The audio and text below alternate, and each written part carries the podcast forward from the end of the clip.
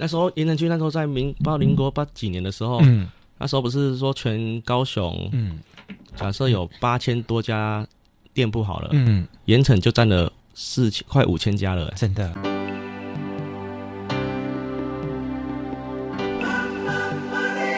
欢迎收听《南方生活》。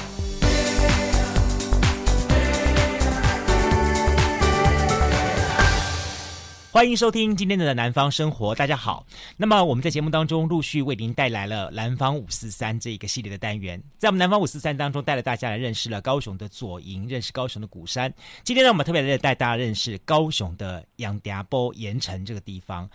老实说哈，我会介绍左营、介绍鼓山、介绍盐城，是因为我还稍微我还稍微敢跟。我们来应邀来来上节目的来宾们对话，因为我是这些地方的人，不然的话我真不敢真不敢乱讲这样子哈。好，今天呢我们要谈盐城啊，盐城对高雄人来说真的是一个呃既爱又恨的地方。为什么这么说呢？他爱他一切所有的美好，恨是很多人认为说说是为什么现在盐城怎么大家都认为说它没落了，所有的百货、所有商场、所有的呃主轴中心都往高雄的北区走了。盐城到底还可以看什么呢？好，今天我们邀请到的这位就是高雄的这盐城研究所的所长哦，所长呢吼，所长来到节目当中，萧清元萧所长呢要来大家认识我的老盐城哇，这太棒了哈。哎，我我我先我先跟大家来来简单的来介绍一下我们肖老师好了。好好，大家大家都叫你肖老师吗？没有，大家都叫我黑黑洞，或者是或者是所长。OK，所长我们知道是因为高雄的盐城研究所嘛，对不对？对，好，所以叫所长嘛，对不对？哈，黑洞为什么叫黑洞？因为吸引大家过来啊。所以你是银河系的黑洞就对了，好，有强大的能量把大家吸过来就对了。对，然后就一直吸来盐埕，哦、然后一起帮忙做做点事。其实哈，盐城跟台北的大稻城哈，我一直认为是说最具有代表性的两大城市的两个区。嗯，呃，台北的大稻城几乎是所有商业发展的起源原始点，从那个地方也发展向全台湾来走。好，所有的什么米商、布商都在那个地方暖北货，而高雄的盐城其实也是早些年也是如此。嗯，所有的这些的，尤其是什么南台湾的朋友们，大家所谓的逢年过节或是被办嫁妆啦、拜拜什么东西的，一定要跑一场盐城才叫做完美。对，好，盐城以前很多的什么布庄啦，还有什么金马点啊，什么东西这样之类的东西。对，好，那今天呢，我们就邀请到了那苏东哈，那黑洞老师，嗯、跟大家来聊聊聊聊我们的老盐城。盐城人才的东西蛮蛮多的嘞，很多很多很多哈。嗯，好，我们先从盐城的街市来开始谈起好了。好，好，盐城的街还蛮多的。这么说好了，我印象当中的印象呢，好，盐城第一个绝江街，对，好。这是所有舶来品啦，因为当时的美军啊等等这些东西，所有的和这些靠岸之后，那舶来品买卖什么东西，好，这是第一个。第二条街呢，新乐街，嗯，好，新乐街以前被金马店呢，啊，以前还有舞厅呢，啊，还有舞厅，对对对对，对，好像听说是高雄第一间舞厅，第一间哈，好像叫金明山哦，哈，对，对对对，好，这是一个，然后呢，再来是茶头起丢。茶刀旗富野街，查拉旗。好，查拉旗好，那个地方富野街好，然后呢，还有呢，高雄市呢，还有那个什么，哎，大高店那一条那一条街，好，那沿路都是好吃的东西一大堆，对，好，哎，我们现在讲的只是在盐城核心的这一区哦，嗯，好，这一区除了这些街之外呢，啊、呃，在附近呢还有什么？寿星戏院那边那一条街。嗯、好，那条街也是很多人在那边聚集活动的地方。对，然后呢，还有一个呢，我刚刚也是说这样，高雄人早些年大家是又爱又恨的一个地方，叫做呃起进户敖丙一条街，都市传说，哎，那个是都市传说，很多年轻人不知道，你知道吗？骑脚踏车过去很危险，不是说会碰到魔神子了哈，对对，还是碰到比魔神子还要厉害的阿杰，对，吓得人的进来了。你知道吗？真的，以前在我念书的时候，我我念前金国国中，嗯，以前前金国中的时候，我们同学大家最最每次大家讲话最喜欢说，哎哎，我们要过那个，因为我们那边叫爱河嘛，前金国旁边叫爱河，过了爱河对面其实就是那个市政府后面那边嘛。然后我们那些学生们每次都是会很那种讲一些无微博，说说，哎、欸，我跟你讲哈，你你有干哈，你就到市政府后面去走一圈。嗯，那我们想说，市政府后面什么了不起的地方啊？去了之后才知道，市政府后面真的是叫做卧虎藏龙。哦，真的，就是说，你远远的看是一个美丽的姐姐，近近看是一个美丽的。啊、呃，大姐，对，年纪很大的大姐。那哎、欸，我觉得那边很有 feel，那边很像那种荷兰的那种红灯区的红灯区哈。对，那小时候经过哇，而且我觉得很有意思的是说，那个地方是所有有关于这条产业链的东西，它全部齐备。哦、对，好，所有包含从人开始。然后还有那个粉红色灯，我还记得一溪那几家粉红色灯门口放沙发跟椅子，还有几个阿姐坐门口。然后几个他们，嗯，你经过的时候，他会跟你还在扯淡扯淡的这样东西。然后附近还有几个两有几种东西很有意思，一个是 hotel 一定有，哦有，好那 QK 的时候药局也有，对对对，药局，然后门口药局他就会讲一些性病。性，真的。对，然后那里的医师只要是年轻人走过去，他他就看你的眼神，不用看病，他知道啊，是安诺发现下面代志哈，是安诺好，我要给你今天也赛，今天也赛，今天也赛，就觉得很有意思。那是一个个对我们年轻人来说，大概五六年前来说，它是一个共同的回忆，在那个地方。嗯、当然后来曾几何时就慢慢慢慢没有了。好，这是这是市政府后面那一条街的情况，所以看起来盐城能够谈的街蛮多的。很多，现在你们最近还搞奶茶，对不对？奶茶节嘛，奶茶节，奶茶节也就是奶茶一条街，就是新乐街嘛，新乐街也是新乐街。哦，新乐街的东西好好多哦，从黄金变奶金呢，嗯、很有意思哈。对，好，除了这些街街弄之外呢，还有很多。那我们今天就跟大家来一一分享，一一谈好了。我们先从第一条街好了，就是从大家最常见到，就是因为盐城这个地方有历史渊源，嗯，好。最早的是日本人，对，好，后来呢变成了美美军过来，嗯，所以有一个行业在，呃，盐城区是非常发达的，舶来品啊，对，我们叫舶来品委托行，嗯，好，现在的年轻人大概对于这个名词可能会有点陌生，什么叫做委托行？但如果我们年纪稍微了解一点的话，像台北的晴光市场，嗯，好，高雄的绝江市场，嗯。我记得发展最盛的时候还有两条街嘞。你说绝江那边？崛江，旧绝江那边吗？嗨，旧绝江那一块，我记得是两条街弄的。它现在是三条街。哦，三条，那时候最厉害。三条，然后三条街还有一条中街啊，中间并在一起。没有没有，三条，然后旁边还还有一条啊崛江中街。对对对对对，硬要扯个扛棒上去。哎，你所以你小时候也在那边混的？哎，小时候。对，都哎，都在那边走走动，走动了是觉得小时候觉得，嗯，就是放学的时候，他每天就可以从一街、二街、三街，然后晃来晃去，然后从巷弄切来切去，然后就是卖很多，什么都有啊，啊，就是没有卖吃的。哎，对呀，为什么呢？啊，可能是油烟问题吧。在那个地方哈，我我的印象就是每一间的坪数好小。对，好，可是绝江一街，我觉得它。它是最大条的。哦，对，可是它它是从日本时代就有了哦，是哦，哎，绝江一崛江一街比较从日本时代那时候，嗯，旁边是一个大高顶嘛，啊，对，运河那个是什么叫后壁后壁港还是什么的，对对对对，然后那边开始就发展，然后说从类似小摊贩开始哦，啊，摊贩开始之后就演变成市场哦，然后开始就盖了屋顶。屋屋顶屋顶，然后遮遮风避雨，然后就变成绝江绝江。所以它的风格其实很像在日本的一些从传统市场演变所谓的那种商场的模式这样子。啊，可能可能有了商机之后，然后就突然跑出了大沟顶就要盖，嗯，加盖。加盖，然后就上面就变美美食街了。没有没有没有美食街是在另外一边那边，诶，绝江绝江一诶一街的旁边的二三街那边，然后就变成左右两边都有住户嘛，然后中间又硬盖起来，然后就变成舶来品，对对对对，没有错，什么？那个那个类似走私物品什么都会在那边转卖了。我记得以前的情况是这样，就是原来他没有盖之前是两边，对，后来盖了之后，他这个盖的盖子上面还要开两边，也能够开两间。对啊，啊，我觉得可惜的是哦，绝江那个时候可能是人口多，可是绝江二三街它真的太小条了。嗯，我觉得那种人都是可能人口多啊，嗯，他可能就，可是我觉得你知道吧，就是每一年逢年过节，大家就喜欢去那边挤。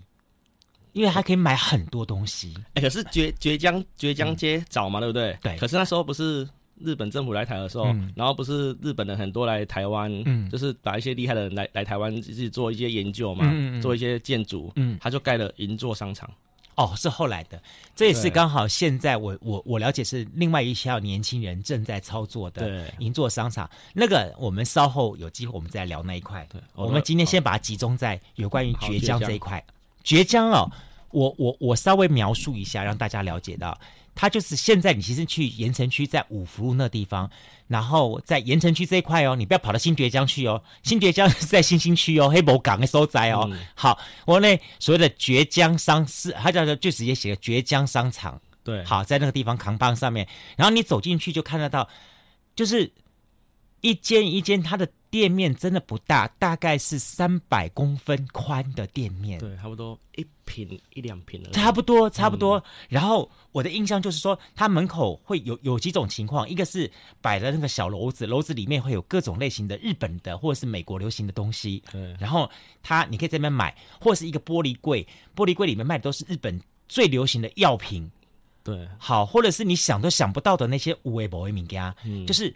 你在那个地方你，你你你瞬间感觉好像说你是跟世界接轨的，对，哈，然后甚至于老板看你一下就知道你的想法了，就会说：“我叫我印度神油，你别爱喂。”啊，就是这些东西哈，都是那些的船员，对啊，好船还是还是说你想要换钱？哎，对，换钱也是很厉害，你可以拿你那里你看过的书，美国的书还是什么书？对对对，交换就有钱，对对对，对，就是。崛江商场是一个，我觉得它是一个多功能的商场，嗯，然后它兼顾了我们早年所谓的以物易物，对，好，然后到后来的所谓的那种国外要进来，然后我们想买买不到。嗯、我印象最深刻是在绝江商场，我有看过，我有看过卖什么美令狗，令狗，嗯，苹果，哦，苹果，哦，卖苹果五爪苹果，他强调是美国五爪苹果，嗯，然后还有日本的雪梨。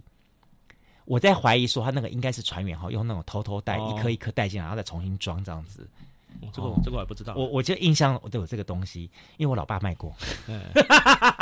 啊，因为我老爸哈，当年哈，我们几我我爸爸是也是跑船的船长。嗯。然后最好玩就是我们那时候在那个港口码头哈，嗯，他们有延伸出来两种两种行业，一种行业就是哈帮你带东西出来。哦，对对对。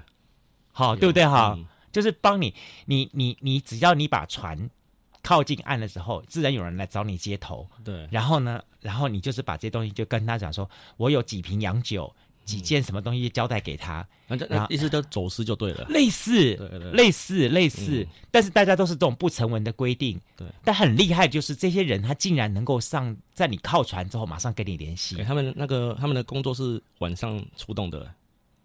就是晚上的时候，因为我家我家对面有一个阿伯嘛，啊，半夜他的车子哦，里面就坐一个座椅而已，其他什么都没有啊。然后半夜他每天半夜都会出动，我妈说哦，那个阿伯到底在干嘛？啊啊，晚上早上早上在早上在睡觉，啊，晚上出动的时候就是回家的时候都是一堆东西，然后就很神秘的回来，然后就搬一搬，然后哇哦，哇，啊，车子他车子跑得很快，那一定要跑得快啦，开玩笑，那开玩笑要躲警察的，然后车啊车子乌漆嘛黑破烂的不行，哈哈哈。哇，那太有意思了。嗯然后呢，我就刚刚讲了说，一个是说哈，有人来帮你接接洽，然后帮你带出来，然后他跟你说带这批出来，你付我五百块、一千块、两千块，然后带多少件，他给你点点好，你出来之后到某个点再跟他收东西过来，这是一种。第二种情况说的，你你可能说，OK，东西带出来的时候，你要到哪里去销啊？嗯，好，要卖什么东西呀？然后呢，崛江商场这里就很多的人，他马上知道你是船员下来了，知道了，马上跟你联系。对，然后给你，我记得我们家那时候最最夯的 Johnny Walker 哦，还分为红牌黑牌。好、哦，那个时候他们好夯啊，很奇怪，白兰地还好，嗯，但是大家都夯那个 Johnny Walker。然后就等一开始就跟你讲，你有几罐？五罐、十罐。我心里，我说我心里想说，说是吧？当开水喝是吧？要要有做经验。然后在那里去卖给那些的店家，嗯，然后每个店家基本上他们自己背后都有一一套啊收货的来源，然后每个店家都能够比说，说我家里面嗯有最新的日本货，家里最新的美国货，家里最新的欧洲货，什么就很多很多很厉害的。还有那时候最流行的港货，啊，那时候连百货公司有的东西，对不对？嗯，都在百货公司没有没有没有的贵好了，嗯、那边都有。对，所以很神奇，很神奇。嗯，等于说那个地方是一个我们高雄人看见世界的的一个很重要的点。然后，而且我最好玩是说，去那边卖东西给他，反正我就觉得老板他好厉害哦，他怎么样子能判定那个价格的？就说他跟你收购了那个价格，他中间再加差价，他再卖给需要的人，嗯、那他怎么知道有谁要这种东西呢？对对，我就觉得很很佩服。然后他都能够抓到很精准的价格来跟你收购，嗯、然后呢，他有很有把握，是说在大概三天吧，最慢不超过一个礼拜，东西就转出去了。哦、这么快？好快！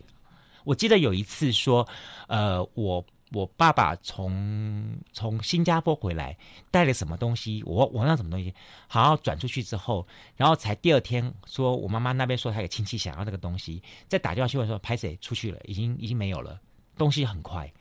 嗯、哦，那个那个地方，所以我就觉得那个地方的生意，那边的做生意的人也是让我印象很深刻。嗯，好。那个我觉得在盐城去做生意的那老老一辈的都很厉害，都很都很夸张啊！啊，所以他们说现在笑脸那啊，你这样不好，你这样不好啊！所以我就说哈，这是盐城区跟大道城最不一样的地方。嗯，你看哈，盐城区这个区里面有专门做这种舶来品的，啊，他们而且很重要重点，他们还要精通外语。嗯，真的，讲英文可以讲英文，讲日文可以讲日文。嗯，然后讲广东话还有广东讲广东话的，嗯、然后呢讲汕头话。也有，Hokkien 话更不用说了。反正他们基本上都是会通五六种各种不同的语言。嗯，然后你要讲什么，他都能跟你讲什么。嗯，所以我就觉得说哈，在那种环境之下，其实那时候盐城区的英文是不错的。有，好，我们的外文能力是不错的。这些年可能比较差了，少了新觉江那一票很厉害的高干的客人。对对。你说，你说另外一边的新崛江哦，没有，就是找了旧崛江，旧崛江那一那一条，那一条的阿嬷，那那那那条，我觉得最多的就是老板娘，对，那条呢，每一家每一家老板娘都很厉害，然后眼睛都很很能够看，都看得很高，看得很很厉害，都知道你要什么东西，对，然后反正就是，而且每一家我觉得很好玩，就是说。它的排列你会发觉说说，先是卖，通常门口那几个地方是卖什么精品的类的，嗯，精品类的。那个时候我们应该好像还没有什么 LV 啊什么东西的。那时候比较印象深刻的，我觉得了不起就是丢泵，丢泵对不对？打火机，它这个玻璃丢泵的那个。打火机摆一排，然后跟你讲说说我这里有各国的最新款式的东西。对对。那个时候男生最喜欢，尤其是那个我们爸爸妈妈或我爸爸叔叔那一辈的，他喜欢那个声音呢。对，锵一个，他还有还有专门去调声音的人。对对。他丢泵那样的，而且那时候配穿什么？穿香港衫，嗯，港衫。那件透明的港衫，嗯，港衫之后呢，在这个前颈前右前呃左前胸这地方呢，要一块透明的放一包香烟下去，哦、而且要扬烟，好让人家看得到。身份，对，然后让人家可以从那个港衫那个半透明的当中去看到那个扬烟上面写的这个比如五五五啊或什么什么六六六什么什么之类的这样的。就是那是一种身份象征，然后呢，那时候男人呢就是要在新觉江去买一个丢泵的打火机，这样开这样一下子，真的。然后眼镜要戴那个雷朋的眼镜，嗯，好，这是男生在那个地方的象征，这样子。女生的话，我记得我比较印象比较少，说那个时候还有什么什么那时候什么呃 LV 的什么，那个好像还没有出现这种东西哈，有一点点，一点也有，对对，可是那时候还有。我到了我高国中的时候，嗯、那边还有变成日本、嗯、日本那种专卖店的，嗯，就是日本的一些舶来品的专卖店。然后生意，我觉得是一个潮流开始改变，对对对，最早都是属于西洋的、欧美的比较多。后来日本、韩国，嗯，慢慢慢慢起来，大行其道，然后大家开始就去那边挑日本货、韩国货。对，而且那时候还没有网络哦，就已经很厉害了、哦。对，嗯，那时候什么东西他都能够找得到，你甚至说你想找。我我印象最深的是，大概是差不多二十几、三十、二十几年前的时候，嗯，哦，我朋友要找钢弹超人，哦，到那边还找得到，还托人找得到，嗯，那很厉害，我觉得他们真的是很厉害，什么东西？然后那时候还有什么任天堂，哦，对对对，好，他也卖任天堂游戏，嗯，什么东西都卖，所以这两这三条嘛，就是三条直的一一条横的嘛，哈。对，整个的。也带动了盐城最重要的繁荣商圈。有他们那时候、哦、也那时候盐城区那时候在民不知道民国八几年的时候，嗯、那时候不是说全高雄，嗯，假设有八千多家店铺好了，嗯，盐城就占了四千快五千家了，欸，真的。然后五千家按照总营业总、嗯、总税金的话，好像是好像全高雄好像是两亿多，盐、嗯、埕就占了一亿多了，欸。你这个是叫做台面上的，应该还有很多台面上的。对对对，那那个就很惊人了。尤其是我刚刚讲的委托行这些这些地方，对对对，基本上他们的交易是不会存于文字的。对，这只是自家记内账。嗯，然后我绝对不会开发票、开收据，所以国家要查查不到。因为因为因为在那个年代，应该酒家也蛮多的。对，盐城有酒家，而且我觉得很好玩。哦，所以我们今天讲了好多东西啊。嗯、盐城的酒家有个特色，我不晓得大家知不知道，盐城那里的。那个西药店哈，跟委托行都有一个不成文的规定，小姐带的这个那个客人哈，来委托行买包包，嗯，或者是买衣服，或者是买到西药行买一些特别的奇奇怪怪的药的时候，然后你可能在大概当天的下午。或者是或者是隔天一大早，小姐就会带着东西来给你退货。哦，对对，对不对哈？对，他其实是要赚那个，他要换现，对，他要换现金的，对，他要换现。等于说那里的店家都知道，所以当他们看到是小姐带的客人，客人来，客人来的话，因为那个客人可能跟小姐的年纪稍微不符合一点，然后呢，应该。而且花钱的时候完全不会愁，我不会迟疑。嗯，好，他不会说李贝贝想啊，这个这个这个好，那就包起来这样，他都知道准备是隔天小姐一定会来退货。对对，像盐城区有一间卖衣服卖卖女装的，好了，嗯、那个也很夸张啊。嗯，人家进去点对不对？那个衣服很一件薄薄的一件衣服而已，可能就一两万块了。嗯、然后那个很夸张，那个进去的时候对不对？嗯、他是点点了几件，嗯。好，这些我不要，其他的全包了。哦，他说，嚯，哇，这是什么都市传说啊？然后我跟他说，然后他，然后他，他是自己花钱还是有旁边有人付钱？自己，当是自己花钱。真的，哦，盐城的盐城区的贵妇也很夸张。然后那个那一间不是店也很夸张，是他每一年都会招待这些贵宾出国两次。嗯哇哦，看这多有说法！哇 Wow，我说现在百货公司算什么，对不对？我就说哈，其实百货公司很多早他们的操作技术哈，在当年的这个绝江商场的地方都、嗯、都已经操作过了。对对，我印象最深的是说，呃，还有比方说他今天他看你他卖衣服的店，我、嗯、我可以回忆到那一个卖衣服店。他看到你要来，或者你跟他预约 booking 时间，对，他的门就关起来了，对对对，帘子都拉起来，嗯，就是门口挂个牌子说今日不营业，嗯，好，或者老板外出这样东西，对，实际上他是在里面，这个店就是全部服务这一位 VIP 客人，对对对，然后呢，他把他所有最好的什么呃最新流行的那个日本的衣服啦，对，好，或者是什么首饰啦，另外一个我印象深刻就是呢有啊。玉啊，对玉，那里面有很多那个玉，对不对哈？他把那玉一个个整个拿出来看出来，让你看这些，这是我最新的进的货。因为像玉这种东西，在那个地方的话，哈，应该算是，而且是这么多这样，我觉得应该大概是走，也是走私进来的。没有，那玉玉在盐城区这种行业也很多啊，很多哈，也是从香港过来的啊。对，没错。然后是，然后他们是在台湾，在台湾，可是他们移移民去香港，他们有拿到香港护照，对，可是他们就是来回这样子，对。那个这种的很多，其实他们在委托行那个地方产生的行业哈，嗯、行业人士还真的多。刚才讲说，一个是开委托行的人，嗯，第二种呢跑单帮的人，嗯，好，跑单帮有有可能是委托行的老板自己来跑，对，还有一个报关行，对，还报关行，嗯、报关行。然后跑班帮的人当中，好，还有分为就是跑衣服的大包，嗯、还有跑那种贵重东西的小包的东西。你不要看他身上就是拎几卡皮胸这样东西。嗯我有看过，因为我我我的那个阿姨们，她们几个很喜欢去在新觉江买那个玉石，我也搞不懂，嗯、他们很喜欢买玉石。啊，每次被一通知的话，他们就说，呃，有什么，每次都是不是香不是香港人来，就是印度人来。嗯，印度人来卖的话，一定是宝石。嗯，香港人来卖的话，一定是玉。对。可是后来我我那时候我一直以为是说哦，香港大概是产产玉的地方，后来才知道其实不是，不是不是，它只加工啦，他们上面雕刻啦，对对对对对，他的技术而已，对对对。但很多的那些的客人，就是那那那些的啊行商，嗯，他们就是会带一个皮箱来。对，我印印象深刻的就是像印度人，我去跟他们去看的时候，他那个印度那个箱子哈，嗯，还要弄个手铐一样铐在手上，对不对？还要弄密码那种的，一打开里面，哇！大概有两层、两层、三层，那个宝石每一个都好漂亮、好大颗，然后现场当场交易，因为印度人不太会讲台语，嗯，好，但是他们会听懂一点国语，然后呢，印度人都装傻。都装听不懂，偷听。对，但是他会偷听。对。对对，所以你就看了，然后每次都是那个委托行的老板就要负责中间去、嗯、去去讲 negotiation 这样这样这样事情这样东西。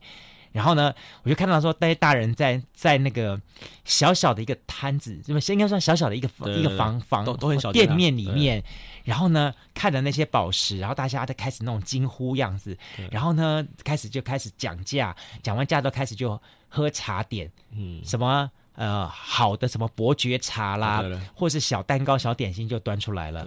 大概老板有赚到了，所以 这个点心就出来了。还有那个普洱茶。啊，对对对对对，他们普洱那块都也不便宜，嗯，不便宜。对对对，所以这个这是在那个地方的一种生态的情况，我觉得会非常非常的有意思。但但这些情况，现在年轻人大概没没有机会了。好的，今天节目当中非常高兴邀请到的就是这盐城研究所哈，盐城研究所的这个所长，好，也是盐城研究所的所长肖清元。肖大哥来节目跟大家一起来开杠聊天哈，其实对盐城有非常多非常多很可爱的东西，特别是现在很流行所谓的双城对话哈，这个。呃，双城是哪双城？你知道吗？就是台北的大稻城跟高雄的盐城哈，两个东西点啊，双城对。话我想很多朋友们可能透过一些各个大众传播媒体比较清楚了解到那么大稻埕的各种类型跟故事，对盐埕并不是很清楚了解。所以呢，我们也希望借由我的我的老盐埕哈，就是我们的南方五四三这个系列单元当中呢，呃，借由我跟这个萧清元萧大哥的两个人对话当中，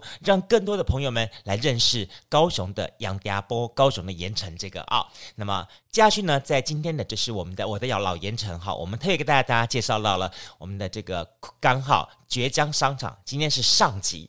那么在明天节目当中呢，我继续来跟大家来介绍湾内新库刚好湾内库刚好这个绝江商场的下集。那么我会透过这样子上下集啊、分谈对谈的方法，让更多朋友们来认识湾内杨家波。好了，那我们就明天的同时间南方生活再见喽，我是杜伟，明天见，拜拜。加入南方生活，勇敢选择过生活的开始。欢迎关注南方生活 Spotify，以及按赞、留言、分享脸书粉丝团。南方生活，我们下次再见。